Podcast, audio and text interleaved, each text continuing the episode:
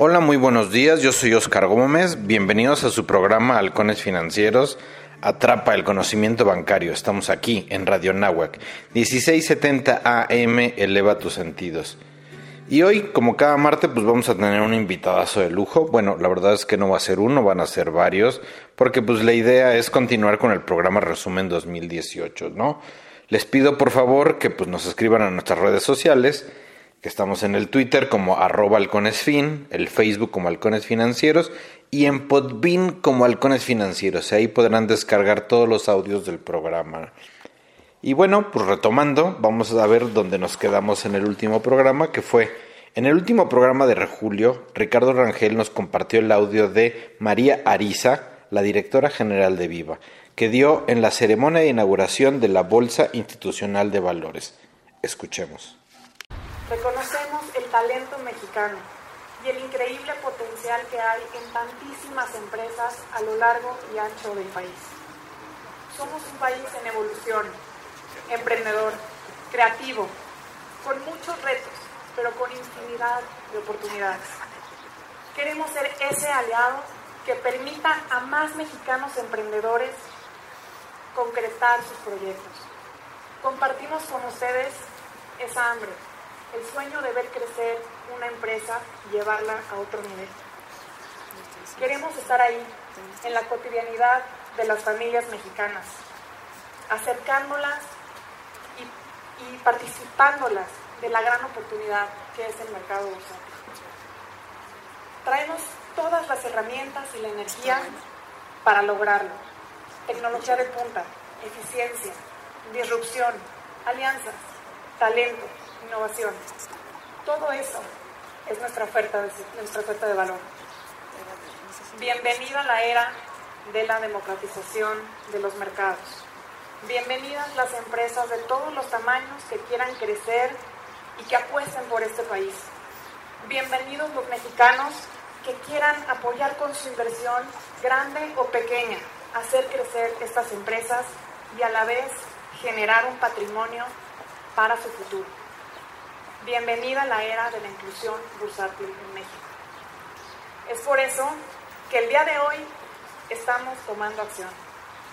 Estamos entablando relaciones estratégicas con los gobiernos estatales de todo el país para lograr una cooperación interinstitucional a efecto de generar, coordinar y difundir los instrumentos de apoyo a la actividad financiera y con la finalidad, la de fortalecer y consolidar el mercado de valores.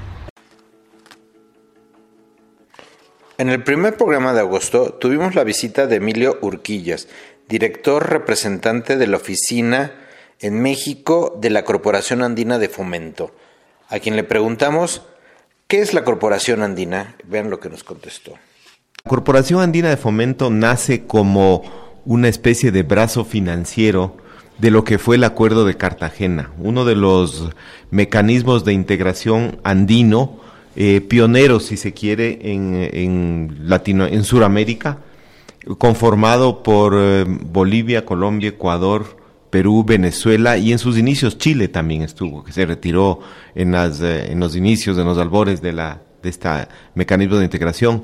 Y ahí nace pues la Corporación Andina de Fomento, pero no como parte del acuerdo, sino como una organización eh, vinculada pero a su vez independiente. Surge como un banco con accionistas porque todos los países pusieron su capital semilla y algunos bancos también se adhirieron a esto, a esta iniciativa, y nace CAF, una organización chiquita que estuvo del 70 al 90 haciendo básicamente eh, líneas de crédito para comercio exterior, porque se conceptuaba que la integración era básicamente comercial.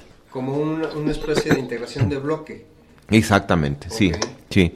Entonces eh, surge la CAF y en el año 90, 91 eh, cambia de orientación y dice, bueno, si nosotros vamos a vivir del capital de los países, países pobres además, excepto Venezuela, que era un país, de, digamos, de primer mundo por la, la, cantidad de plata que tenía por el petróleo, eh, el resto eran países netamente en desarrollo y capital de 400, 500 millones de dólares, eso es lo que se prestaba y se acabó. Okay. Sin embargo, este eh, CAF a partir del año 90 decide incursionar en los mercados internacionales de capital, convocar a nuevos países y saben, no sé si ustedes conocen, México es el país, el primer país no andino en decir yo voy y se adhiere al capital de CAF en el año 90. Ah, qué interesante, qué bien. Sin embargo, este proceso continúa convocando otros países hasta que, para, bueno, no hacerles el cuento muy largo, en la actualidad somos 19 países miembros, todos de em, Latinoamérica, digamos Iberoamérica, porque también están como miembros de CAF España y Portugal. Entonces digamos que es una organización latinoamericana, netamente por esencia, Ajá. con una visión iberoamericana.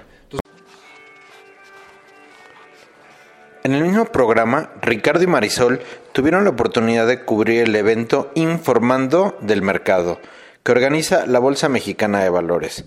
De ahí extrajimos el audio con las impresiones de Ricardo y Marisol sobre la presentación de cuatro emisoras. Escuchemos, miren.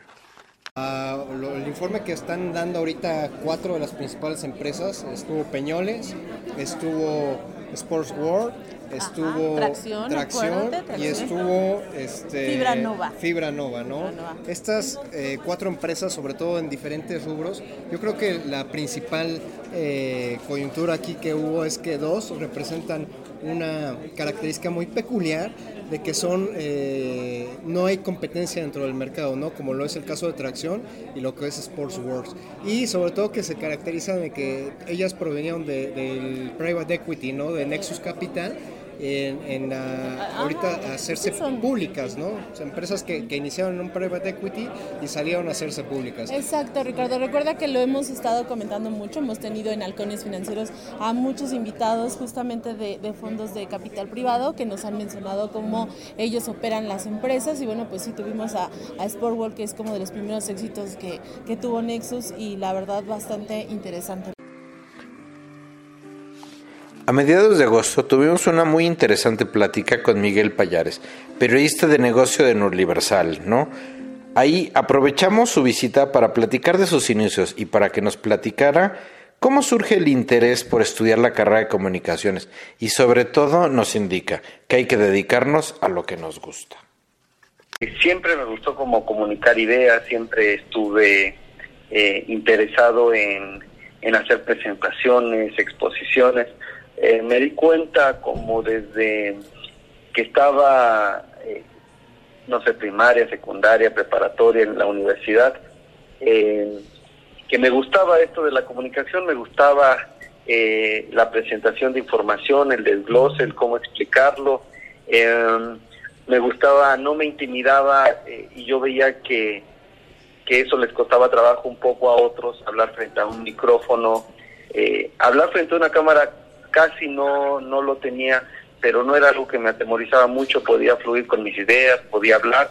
Entonces fue en ese momento cuando dije quiero estudiar algo de comunicación. Mi papá es abogado y la verdad es que eh, parecía que iba hacia la misma tendencia de estudiar como mi papá, ya me habían comprado hasta mi chamarra de la Facultad de Derecho de la UNAM. Ya te habías hecho a la idea, ¿no? Exacto, yo estaba hecho la idea, pero eh, también me di cuenta que hay que hacer lo que a uno nos gusta, lo que uno es bueno, porque muchos decían, es que en el periodismo no hay futuro, es muy difícil, hay pocas oportunidades. Y al final también tomé la decisión de que prefería estar en un lugar que tal vez iba a ser difícil, pero que iba a hacer lo que me gustaba realmente. El 21 de agosto tuvimos como invitario a Jorge Avante Arcos, director general de la ANSOFOM, que es la Asociación de Sociedades Financieras de Objeto Múltiple en México, AC. Ellos representan a estos intermediarios no bancarios, y ahí Jorge nos explica qué es una SOFOM. Esta es una figura, es un intermediario financiero no bancario. Son sociedades financieras de objeto múltiple. Nacieron prácticamente hace 12 años y a pesar de que son 12 años, todavía no se conoce mucho la figura. Pero si ustedes ven, por ejemplo, el estado de cuenta de sus tarjetas de crédito, la entidad que lo emite es una SOFOM, ¿no? Entonces, hay dos tipos de SOFOMES, ¿no? Las reguladas y las no reguladas. La asociación, la SOFOM, representa a las no reguladas. este apellido de no regulado no es que podamos hacer lo que nosotros queramos, ¿no? Simplemente es, eh, nacen sin regulación. Tú hace 12 años podías abrir una sofón con 50 mil pesos, pero hoy en día ya la regulación ha, ha cambiado, ¿no?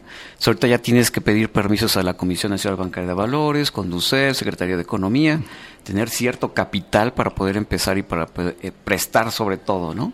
Entonces, eh, estas figuras nosotros, eh, yo lo veo como una entidad que da crédito práctico, sencillo y a la medida. Entonces, a diferencia de, otras instituciones bancarias, las OFOMs no pueden captar, ¿no? ¿Qué, significa captar? No pueden captar ahorro del público en general. Entonces, ¿qué hacen? Se juntan los, llamados friends and family, ¿no? Se juntan socios y amigos, pueden este, financiarse a través de la banca de desarrollo, banca comercial, fondos de capital, etcétera, pero ya es como recurso propio, ¿no? Y aparte de estos terceros. En el último programa de de este mes de agosto, tuvimos la visita de Susana Sainz, reportera del financiero Bloomberg, a quien tuvimos la oportunidad de conocer y platicar en la cobertura de la 81 primera Convención Nacional Bancaria en el puerto de Acapulco. Ahí nos platicó que era grasada de su universidad y que había tenido un programa en esta estación, y de ahí salió la invitación. Escuchemos a Susana que nos platica cuál fue su primer acercamiento con los medios de comunicación, en especial la radio mi primer acercamiento con los medios fue Radio Anáhuac, en un programa eh, que tenía con dos amigos que se llamaba y pues bueno, ahí me acuerdo platicábamos de todas las noticias, temas universitarios, etcétera. Y después estuve también en un proyecto que era eh, por internet, un noticiario por internet, que apenas estaba empezando, los medios de comunicación convencionales todavía no tenían su página de internet con, con contenido, entonces, bueno, era algo eh, bastante nuevo, entonces me iba a las 6 de la mañana de lunes a viernes a grabar este programa, que duraba 15, 20 minutos, y ahí ya me iba a la universidad. Duró seis meses el proyecto, pero bueno, ahí me empecé a enganchar un poco y después eh, hice un casting ahí en la Nahuas para un programa de radio, eh, un programa que, que sigue al aire en Radio Asir, el programa de la Academia Mexicana de la Comunicación, y ahí empecé conduciendo como conductora con Enrique Bustamante eh, y era una vez a la semana, una hora y temas eh, principalmente enfocados a la comunicación y noticias en general. Era una vez a la semana radio. Sí, pero yo seguía con la inquietud de que quería hacer tele A principios de septiembre tuvimos la oportunidad de entrevistar a Enrique Martínez y Morales, director general de la Financiera Nacional de Desarrollo Agropecuario, Rural, Forestal y Pesquero. Esta financiera viene a sustituir al antiguo Ban Rural. De ahí extrajimos el audio donde Enrique Martínez nos platica la historia de Financiera Rural y sus transformaciones. La financiera es una institución de mucha tradición y de mucha de mucho tiempo en, México. Aunque su nombre es reciente, producto de la reforma financiera de hace algunos años, la financiera tiene sus antecedentes en 1926, con la creación del Banco Nacional de Crédito Agrícola, que después fue cambiando de nombre en el 35, cambió a Banco Nacional de eh, de Crédito Ejidal, y después cambió en el 45 a Banco Nacional de Crédito Agropecuario, y luego cambió en el 75 al famoso Ban Rural que, muchos recordaremos. Y en 2003 se, se liquida Ban Rural y se crea esta nueva figura de financiera rural. Así es como nace en 2003, hace 15 años. Y hace pocos años, con motivo de la reforma financiera, cambió este nombre tan largo, eh, producto de esta reforma, eh, Financiera Nacional de Desarrollo Agropecuario, Rural, Forestal y Pesquero, para hacer énfasis en eh, esta apertura de mercado, de nuevos mercados, de, mercado objetivo que con motivo de esta reforma hizo. Eh, pero al final de cuentas estamos trabajando con el mismo modelo de financiera rural. Tenemos 15 años cumplidos, lo celebramos hace un par de semanas con un, un sorteo en la lotería. Sí, muchas felicidades. Y bueno, pues eh, la financiera es una de las instituciones de banca de desarrollo que, con las que cuenta el país. Y su objetivo es no competir, por supuesto, con la banca comercial. Al contrario, somos un complemento de la banca comercial. Ahí donde la banca comercial no llega, ahí donde se encuentra el ejidatario, el campesino, el productor rural, que no tiene acceso al financiamiento, que no ha participado nunca en el sector financiero, formamos parte nosotros de esta cadena de inclusión financiera. Les damos su primer crédito, los, eh, los capacitamos en este, en este tema y nuestro objetivo es graduarlos y que el día de mañana ellos tengan, puedan acceder a, los mercados financieros. A mediados de septiembre entrevistamos a Nayeli Arias, socia directoria de Nara Assetment, quienes son especialistas en el marco regulatorio mexicano, con énfasis en la prevención del lavado de dinero y financiamiento del terrorismo, ayudando a entidades financieras para cubrir estos requerimientos. Nayeli nos cuenta qué es el lavado de dinero. Escuchemos. Dinero, eh, permíteme em, primero precisar que no es nada más eh, el narcotráfico, ¿no? Como muchas veces pensamos. El lavado de dinero tiene muchos conceptos por muchos especialistas, organismos internacionales, autoridades nacionales, pero como bien dices, regresemos a lo básico y, démonos cuenta, o, o, me gustaría que nos diéramos cuenta que todos somos parte, todos pudiéramos ser parte de este de este delito o de esta de la prevención de este delito, ¿no? El lavado de dinero es em, es un es un delito que en México está tipificado en el Código Penal Federal eh, como las operaciones con recursos de procedencia ilícita. Entonces,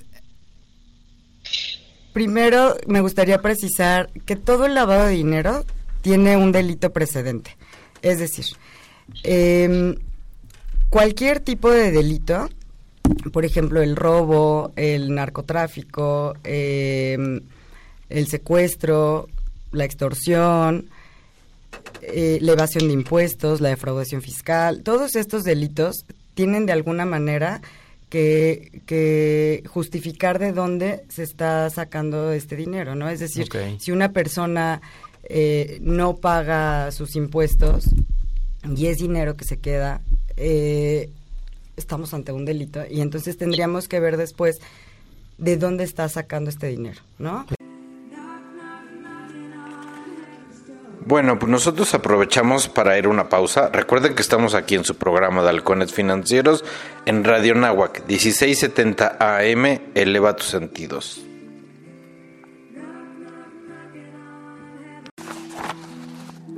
Ya estamos de regreso aquí en su programa de Halcones Financieros.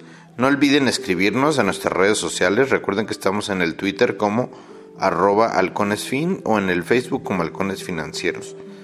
En el último programa de septiembre tuvimos la visita en cabina de Radio Nahuac de Andrés Velázquez, presidente de Mática, empresa de ciberseguridad dedicada al cómputo forense, es decir, se encarga de identificar, analizar, preservar pruebas de incidentes informáticos para la presentación de pruebas a procesos legales. Además, bueno, pues con Andrés me une una amistad de mucho tiempo, pero vean lo que nos comentó cuando le preguntamos qué es Mática. Es un término que significa investigando entre sí mismos. Y esto, y esto lo ocupamos como nombre de, de, la empresa precisamente porque queríamos formar una empresa que fuera eh, claramente identificada como, como mexicana, ¿no?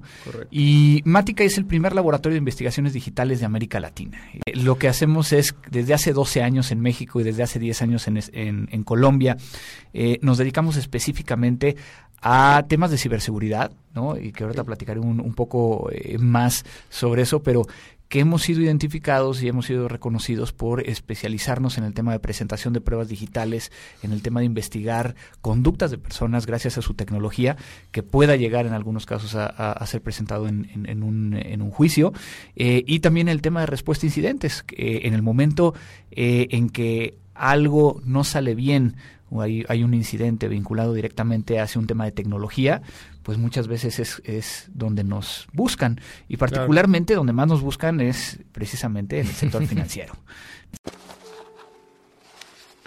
En el último programa de septiembre nos visitó Ari Naim, Country Manager de la Corporación Financiera Internacional para México, IFC por sus siglas en inglés. Aprovechando su visita, le pedimos a Ari que nos explicara ¿Quién es el IFC y cuál es su rol dentro del Banco Mundial?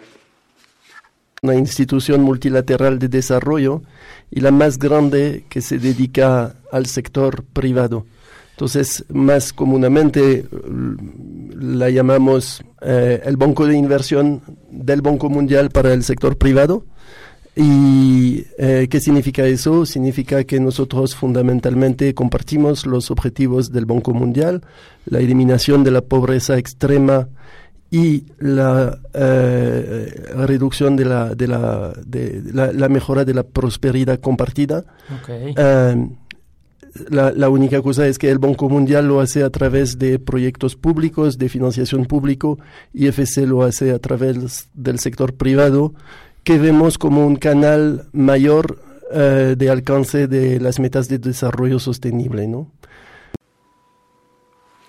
En la primera semana de octubre tuvimos una plática con Mariluz Páez, CEO de Afluenta, una compañía fintech que se dedica al crowdfunding o financiamiento conectivo, y nos explicó quién es Afluenta y nos contó sobre su modelo de negocio.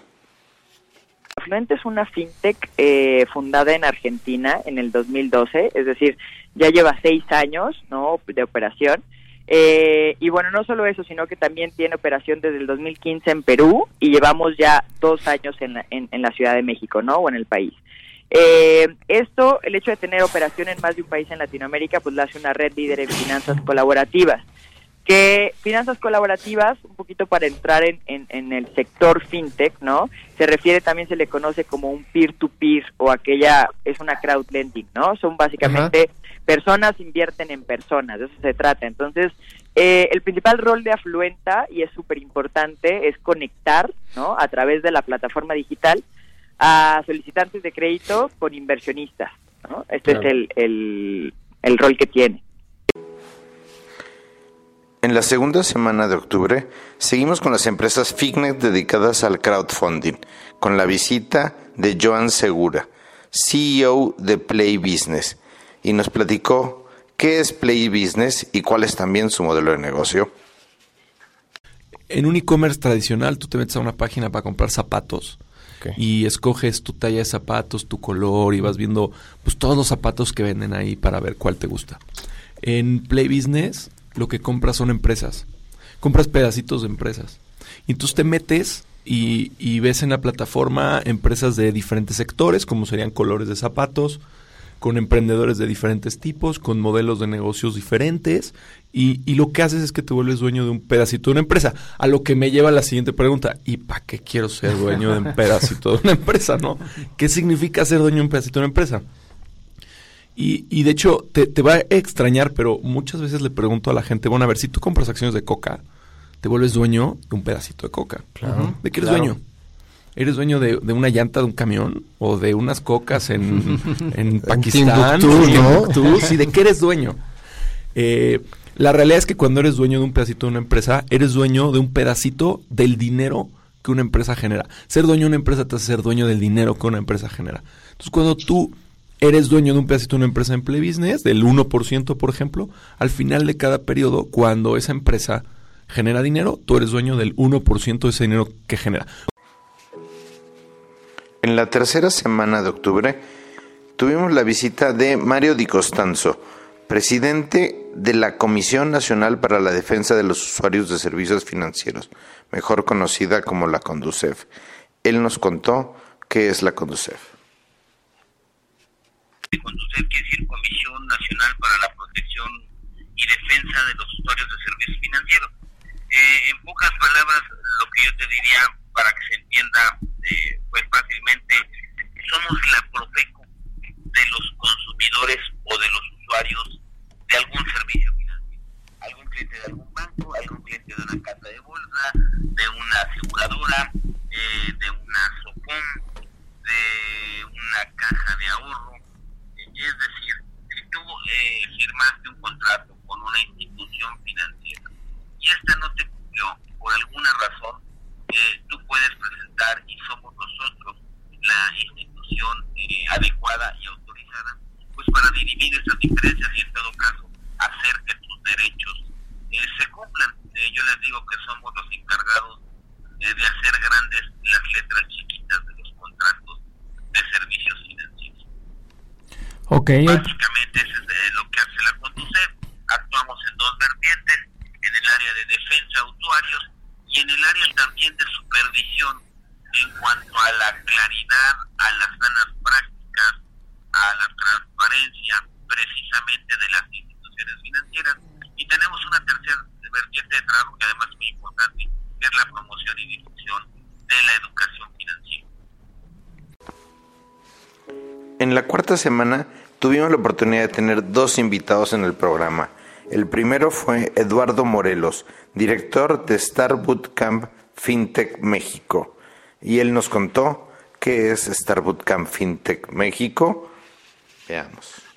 Start es una organización global eh, que busca fomentar el emprendimiento eh, de la mano de entidades corporativas.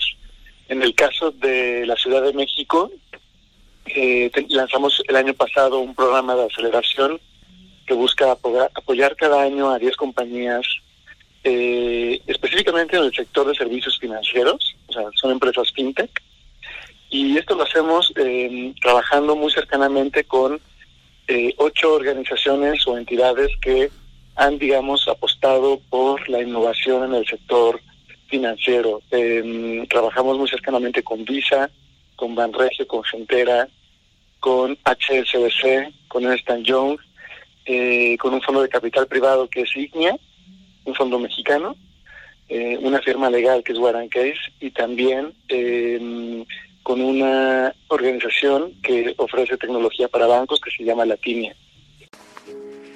El segundo invitado fue Jimena Alemán, cofundadora del startup Prometeo, que fue seleccionada y ganadora del Star Bootcamp México, entre muchas otras empresas. Jimena nos platicó qué es Prometeo. Eh, te cuento, Prometeo es la primera plataforma Open Banking de Latinoamérica. Eh, open Banking es una tendencia mundial que está cambiando eh, enormemente el modelo de negocios de la banca. Eh, de lo que se trata es eh, de devolverle a los usuarios el poder sobre sus datos y su dinero para que con los datos y dinero que está adentro de- del sistema de los bancos, eh, los usuarios puedan eh, consumir servicios financieros de terceras partes. ¿Ah? Eso es lo que eh, promueve Open Banking, que es una tendencia que surgió en Europa. Y mm, México justamente eh, se puso a la vanguardia de Latinoamérica eh, en, esta tendencia, porque con la ley FinTech establece su adhesión a Open Banking. Este, México va a ser el primer país de Latinoamérica en adoptar Open Banking. Este, y bueno, por eso para nosotros el mercado mexicano es súper interesante. Eh, Prometeo, en definitiva, lo que busca es, una plataforma tecnológica que busca conectar a todas las instituciones financieras de Latinoamérica. Ese es el objetivo. Es bastante ambicioso, pero estamos seguros que podemos lograrlo. Este, así que en eso estamos trabajando. En la última semana de octubre, y para cerrar un mes muy fintech, tuvimos como invitado al programa a Jorge Gutiérrez, CEO de FinLab, quien forma parte de Grupo Gentera, quienes son líderes de la inclusión bancaria, y Jorge nos platicó quién es FinLab y cuál es su participación en el Grupo Gentera. es la forma en la que el grupo Gentera decide abordar la innovación disruptiva.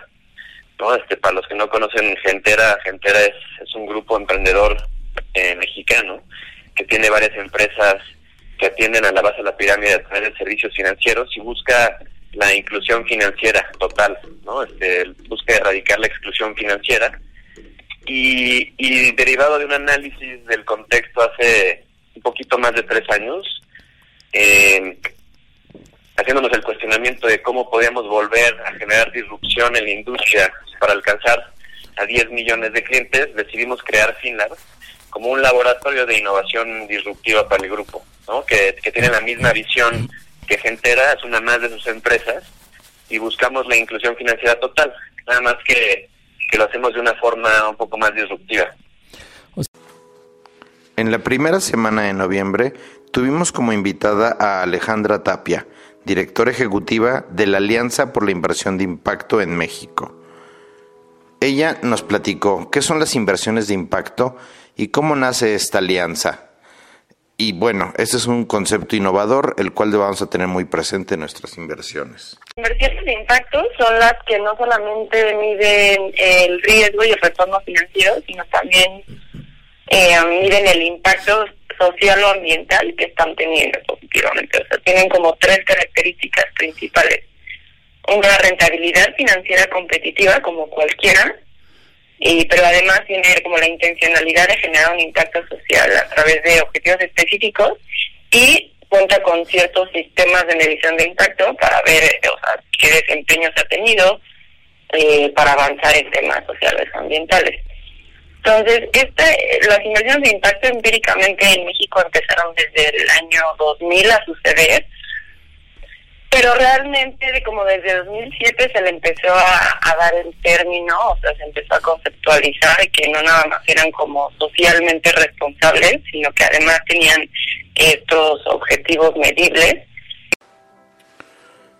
En el segundo programa de noviembre tuvimos la oportunidad de platicar con Miguel Ángel Mejía, director ejecutivo de AFICO, Asociación de Plataformas de Fondeo Colectivo, y él nos explicó qué es crowdfunding y qué tipos existen. Crowdfunding es fondeo colectivo y esto es donde, donde varias personas intervienen en respaldar un proyecto.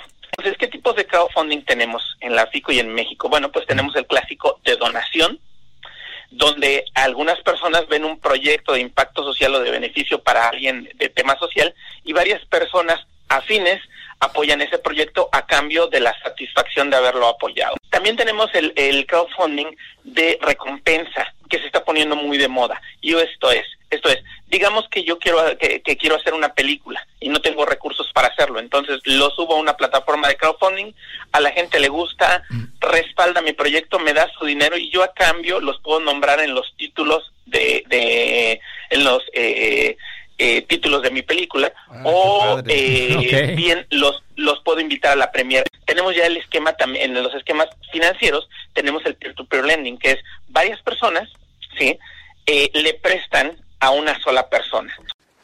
En el tercer programa de noviembre tuvimos dos invitados de lujos. Los primeros fueron nuestros amigos José Díaz, Jorge Tavares y Raúl Rodríguez, quienes son socios de la firma Legal and Compliance Advisors y quienes se han vuelto nuestros abogados de cabecera. A ellos les pedimos que nos explicaran qué es el blockchain y su diferencia con una criptomoneda. Cuando les preguntan sobre blockchain y criptomoneda, la gente no sabe diferenciar entre una y otra. Creen que es lo mismo y todos lo resumen en Bitcoin, ¿no? Efectivamente, el Bitcoin fue el precursor, fue el que detonó todo esto allá en el año 2008-2009 con los cyberpunk que ellos pusieron las bases en, foros de criptomonedas sobre cómo iba a funcionar blockchain. Si me dejas hacer la analogía, sería como la especie. El blockchain es lo que hace posible la tecnología sobre la cual están montadas las criptomonedas. Desde ese entonces se propuso un, un proyecto en donde tú lo puedes leer el día de hoy en el white paper de Bitcoin, una forma, un consenso descentralizado en donde se pudieran hacer transacciones.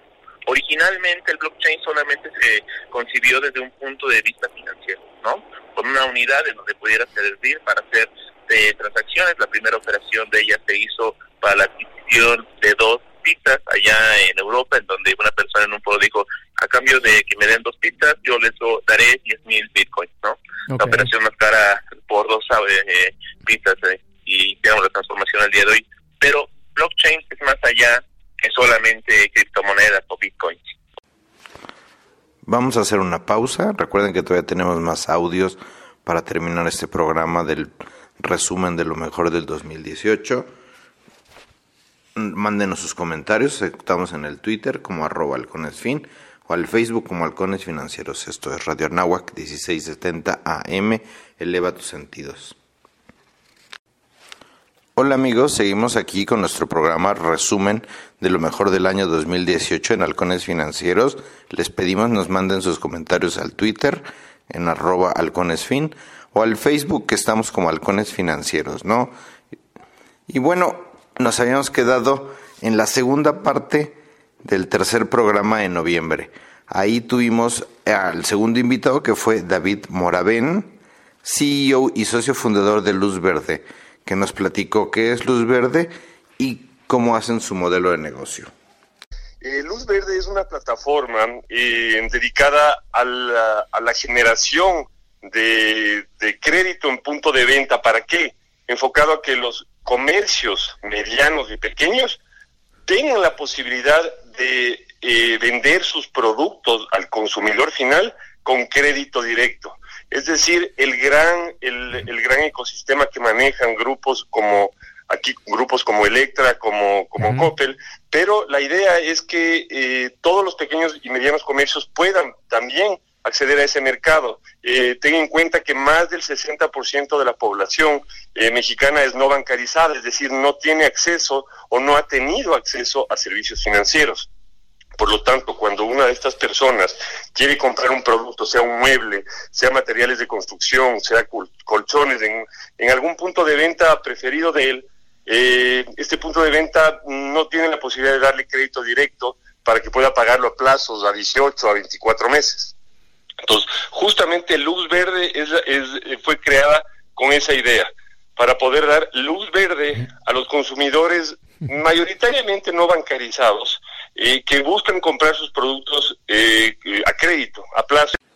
En el último programa de noviembre tuvimos la oportunidad de volver a tener en el programa a Ingrid Castillo, quien ahora es socia fundadora de Capitel. Aprovechamos el programa para que nos contara qué es Capitel y cuáles son sus formas de negocio. Capital es una firma financiera que al día de hoy tiene tres eh, vertientes de negocio. La primera es, tenemos un asset manager, donde hoy tenemos un vehículo que se llama Nexco. Es un hedge fund global eh, para inversionistas mexicanos que tienen ganas de tener exposición en realidad de manera global en sus inversiones.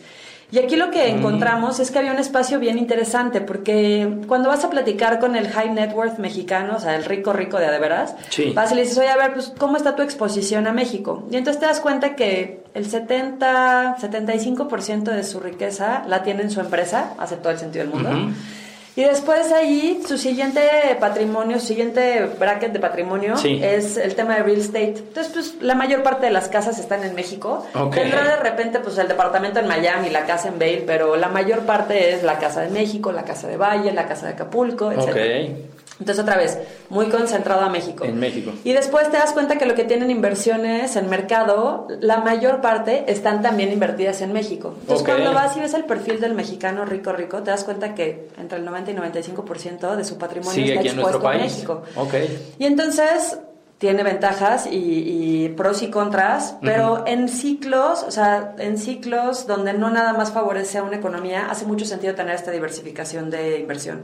Sí. Y entonces lo que nosotros ofrecemos con Nexco es justo eso, la posibilidad de que el mexicano pueda tener diversificación en sus inversiones y tener exposición a tendencias seculares eh, de muy largo plazo como son coches eléctricos, como son este, inteligencia artificial, eh, cybersecurity, puede ser defensa, puede ser contenido, puede ser... Hay muchas, hay muchas tendencias que desafortunadamente en el mercado mexicano... Sí, que no encuentras esos activos para invertir aquí todavía. Pero ¿no? que tú platicas con los inversionistas y saben que el siguiente, el siguiente ciclo del sector automotriz va a venir de coches eléctricos, híbridos, autónomos.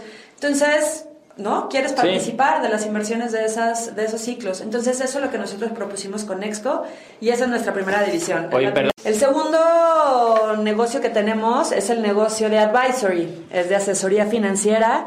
Y ahí damos dos tipos de servicios. El primero que es asesoría. Esto quiere decir, por ejemplo, eh, proyectos finitos donde entramos, hacemos un análisis, hacemos un proceso y damos una conclusión. Entonces, por ejemplo, hemos asesorado empresas en términos de valuaciones cuando quieren comprar una empresa que dicen, oye, necesito una, una opinión independiente de cuánto vale este activo. Ah, feliz de la vida. Esta es mi opinión de este activo. Ya, lo que hagas en la transacción es decisión de la empresa o de tu asesor, etcétera. Pero yo te puedo ayudar con la evaluación independiente.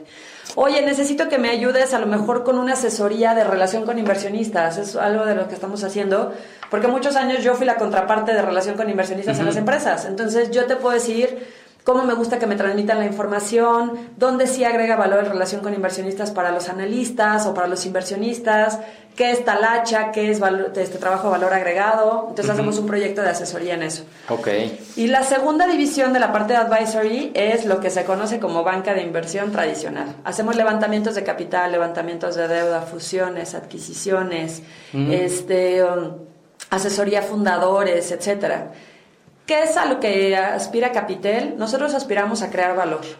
Y entonces del lado de las inversiones creamos valor a través del crecimiento del patrimonio de nuestros inversionistas y de la diversificación de riesgo. Okay. Y del lado de asesoría agregamos valor a través de acompañar a nuestros clientes en su proceso de crecimiento y de desarrollo de su empresa. Eso es lo que hacemos. Iniciando el mes de diciembre, el año se nos estaba terminando pronto, ya que por las fiestas y vacaciones solo pudimos realizar dos programas de halcones financieros.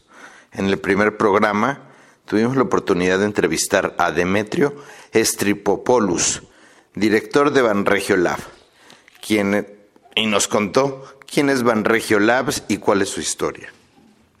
Mira, Banregio Labs es un, un esfuerzo que creamos hace aproximadamente unos unos cuatro años, en octubre del 2014, fue que, platicando con, la Dirección General del Banco, decíamos, hacíamos una reflexión y, veíamos que de alguna manera la historia de Banregio, si bien así ha sido una historia, una historia de éxito, una historia muy bonita, una historia de un banco que, que nace en 1994 y que de alguna manera empieza a tomar un segmento del mercado que lo empieza a desarrollar, que es el, de atender eh, de forma relevante a las pequeñas y medianas empresas.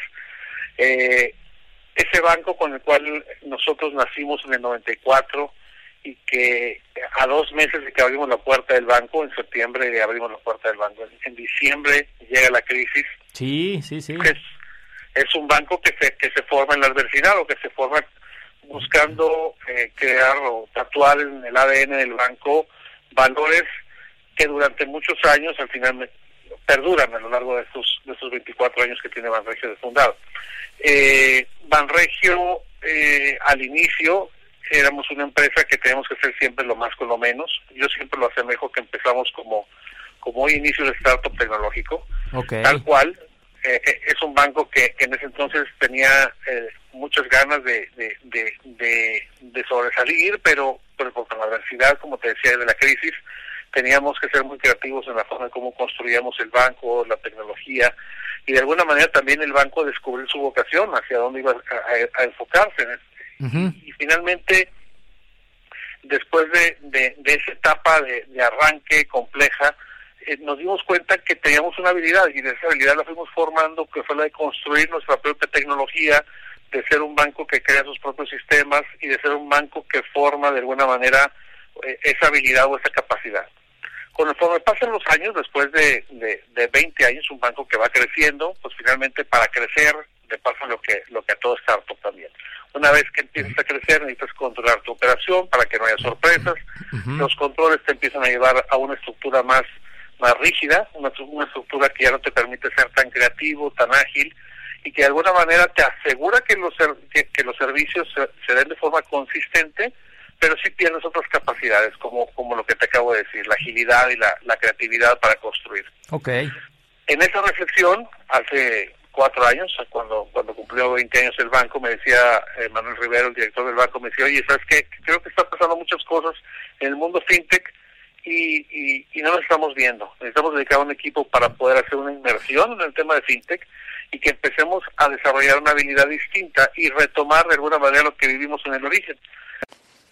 En el último programa del año y siguiendo los temas de inversiones con responsabilidad que habíamos visto en programas anteriores, tuvimos la visita en la cabina de Denise Jiménez, CEO de sus Strategies firma de consultoría que brinda soluciones innovadoras y estrategias en la sustentabilidad, generando valor para las organizaciones. A Danis le preguntamos cuál es la definición de sustentabilidad.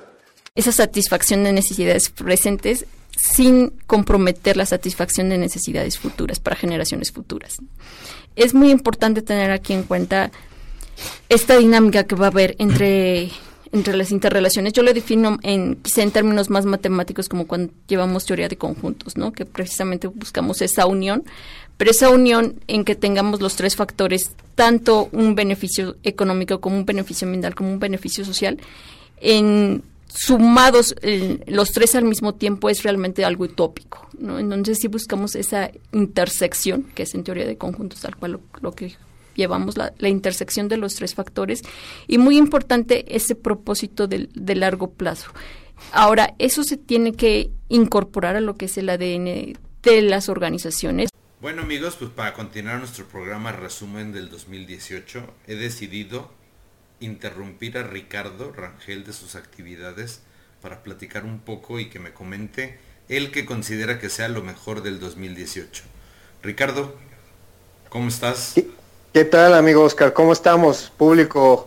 ¿Cómo estamos aquí, este, pues transmitiendo los, los resumen del año? no hay alimento para halcones, pero dije, bueno, hoy, al menos. Hoy no hay alimento para halcones, ¿no, amigo? No, no, Exacto. no, Pero bueno, por eso te hablo para que me cuentes ¿Qué consideras tú que fue lo más relevante del año para ti? Oye, pues en primero un gustazo el tenerlos a todo nuestro público este oyente. Y pues bueno, vamos a, iniciar principalmente, yo creo que tuvimos tres eh, eh, muy, muy buenas noticias en este año.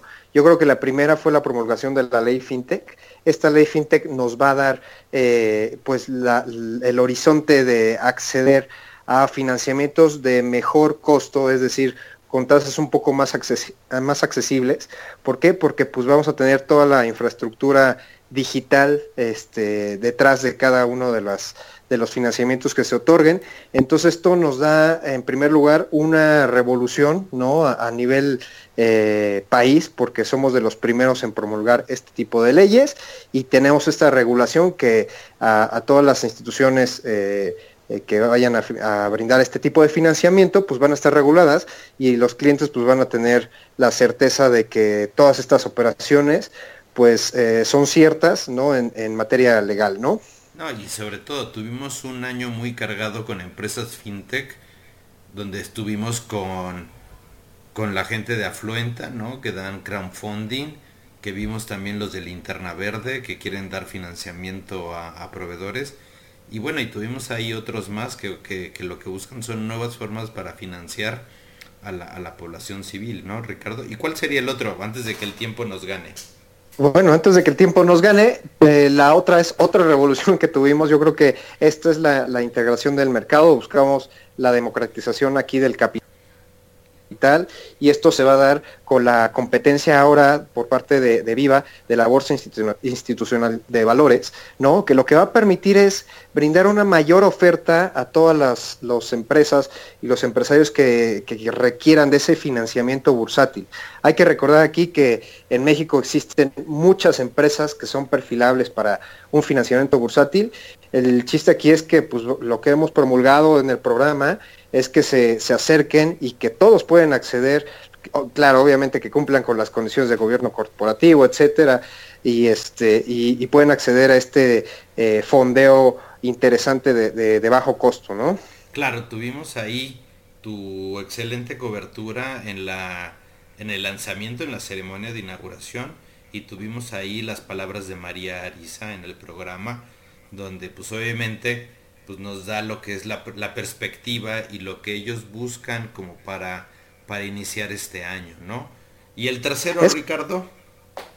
Mira, el tercero yo creo que, los horizontes que nosotros vamos a, detectar para el próximo año, que creo que eso es a, raíz de, un tema que a ti te interesa mucho, que es el cambio eh, de, poder, ¿no? Un tema muy interesante. algo, es que correcto. está marcando, ¿no? Es correcto, yo, yo no lo veo como una eh, un riesgo, sino más bien como una oportunidad para pues poder catalizar todo este tema de, la democratización. Vamos a ser muy puntuales en, los financiamientos que se estén otorgando, etcétera, pues, los sectores. Vamos a, vamos a ver mucha puntualización en el, en el tema del financiamiento a, a, desarrollo de infraestructura, todo este tema, ¿no? Bueno, y que como grandes proyectos que vemos para el año que entra, Vemos pues mira, el, tren Maya, ¿no? El nuevo aeropuerto. Y, también estaban hablando de, ¿cómo se llama? De hacer un corredor en el istmo de Tehuantepec. Lo que va a ser interesante va a ser las formas de financiarlo y cómo van a aprovechar los mercados para esto, ¿no? Sí, e, es, correcto. De hecho, esa es la oportunidad, ese es el, mayor eh, evolución que vamos a tener, sobre todo de que eh, vamos a, encontrarnos con mucha, muchísima participación público-privada. Eh, hay que recordar que, que, el gobierno federal no está destinando recursos propios para financiar al 100%, entonces tendrá que ser muy puntual en acercarse con las instituciones correspondientes para realizar ese financiamiento, claro. Y el, AFC, el AFC y el Banco Mundial pues van a estar muy de la mano, esperemos, ¿no? Claro, totalmente, y siempre y cuando este, cumplan con las indicaciones y los protocolos que, eh, de, riesgo que, eh, que, que, desea este, el IFC y el Banco Mundial, ¿no? Oye Ricardo, pues mira, principalmente te agradezco que, me hayas acompañado, que sea aquí un minuto, el haberte robado este, esta parte de tus vacaciones o de tu, de tu tiempo libre para ayudarme. Y bueno. No, hombre, ya sabes que es todo un gusto. nunca descansamos aquí. Exacto. Y por parte del, del, programa de Halcones Financieros, pues les deseamos un muy feliz 2019. Lo mejor para todos nuestros radioescuchas, para la universidad para cada uno de los integrantes de, la estación de Radio Anagua. Queremos desearle a todos, a todos lo mejor y que estén con nosotros el año que entra, que va a ser un año lleno de retos. Y bueno, Ricardo, pues agradecerte tu presencia. Recuerden que nosotros somos los halcones financieros y estamos aquí en Radio Anáhuac, 1670 AM, eleva tus sentidos. Hasta luego amigos. Hasta luego.